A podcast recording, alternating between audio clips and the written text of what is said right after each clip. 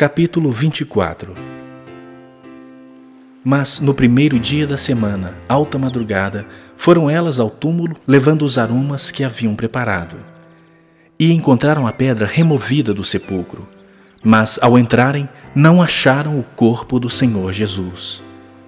Aconteceu que, perplexas a esse respeito, apareceram-lhes dois varões com vestes resplandecentes. Estando elas possuídas de temor, baixando os olhos para o chão, eles lhes falaram: Por que buscais entre os mortos ao que vive? Ele não está aqui, mas ressuscitou. Lembrai-vos de como vos preveniu, estando ainda na Galiléia, quando disse: Importa que o filho do homem seja entregue nas mãos de pecadores e seja crucificado e ressuscite no terceiro dia. Então se lembraram das suas palavras. E voltando do túmulo, anunciaram todas essas coisas aos onze e a todos os mais que com eles estavam. Eram Maria Madalena, Joana e Maria, mãe de Tiago. Também as demais que estavam com elas confirmaram estas coisas aos apóstolos. Tais palavras lhes pareciam como delírio e não acreditaram nelas. Pedro, porém, levantando-se, correu ao sepulcro e, abaixando-se, nada mais viu senão os lençóis de linho, e retirou-se para casa maravilhado do que havia acontecido. Naquele mesmo dia, dois deles estavam de caminho para uma aldeia chamada Emaús, distante de Jerusalém sessenta estádios, e iam conversando a respeito de todas as coisas sucedidas.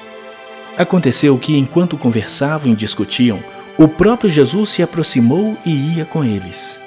Os seus olhos, porém, estavam como que impedidos de o reconhecer. Então lhes perguntou Jesus: Que é isso que vos preocupa e de que ides tratando à medida que caminhais? E eles pararam entristecidos. Um, porém, chamado Cleopas, respondeu, dizendo: És o único, porventura, que, tendo estado em Jerusalém, ignoras as ocorrências desses últimos dias? Ele lhes perguntou: Quais? e explicaram o que aconteceu a Jesus, o Nazareno, que era varão profeta, poderoso em obras e palavras diante de Deus e de todo o povo, e como os principais sacerdotes e as nossas autoridades o entregaram para ser condenado à morte e o crucificaram. Ora, nós esperávamos que fosse ele quem havia de redimir a Israel. Mas depois de tudo isso, é já este o terceiro dia desde que tais coisas sucederam. É verdade também que algumas mulheres, das que conosco estavam, nos surpreenderam tendo ido de madrugada ao túmulo. E, não achando o corpo de Jesus, voltaram dizendo terem tido uma visão de anjos, os quais afirmam que ele vive. De fato, alguns dos nossos foram ao sepulcro e verificaram a exatidão do que disseram as mulheres, mas não o viram. Então lhes disse Jesus: honestos e tardos de coração para crer tudo o que os profetas disseram. Porventura não convinha que o Cristo padecesse e entrasse na sua glória? E começando por Moisés, discorrendo por todos os profetas, expunha-lhes o que a seu respeito constava em todas as Escrituras. Quando se aproximavam da aldeia para onde iam, fez ele menção de passar adiante. Mas eles o constrangeram, dizendo: Fica conosco, porque é tarde e o dia já declina. E entrou para ficar com eles. E aconteceu que, quando estavam à mesa, tomando ele o pão, abençoou e, tendo-o partido, lhes deu. Então se lhes abriram os olhos e o reconheceram. Mas ele desapareceu da presença deles. E disseram um ao outro: Porventura não nos ardia o coração quando ele pelo caminho nos falava? quando nos expunha as Escrituras? E na mesma hora, levantando-se, voltaram para Jerusalém, onde acharam reunidos os onze e outros com eles, os quais diziam: O Senhor ressuscitou e já apareceu a Simão. Então os dois contaram o que lhes acontecera no caminho e como fora por eles reconhecido no partir do pão. Falavam ainda estas coisas quando Jesus apareceu no meio deles e lhes disse: paz seja convosco. Eles, porém, surpresos e atemorizados, acreditaram estarem vendo um espírito. Mas ele lhes disse: Por que estáis perturbados? E por que sobem dúvidas ao vosso coração? Vede as minhas mãos e os meus pés, que sou eu mesmo.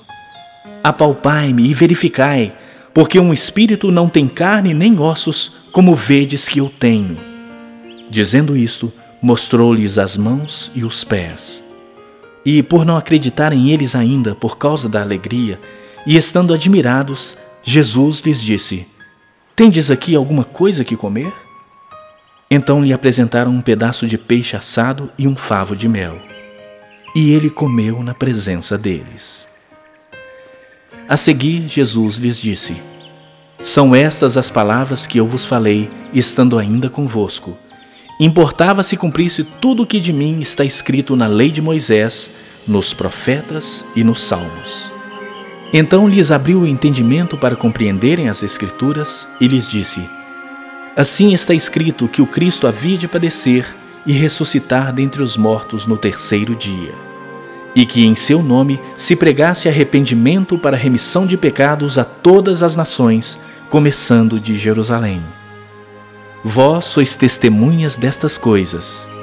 Eis que envio sobre vós a promessa de meu Pai. Permanecei, pois, na cidade, até que do alto sejais revestidos de poder. Então os levou para Betânia e, erguendo as mãos, os abençoou. Aconteceu que, enquanto os abençoava, ia se retirando deles, sendo elevado para o céu.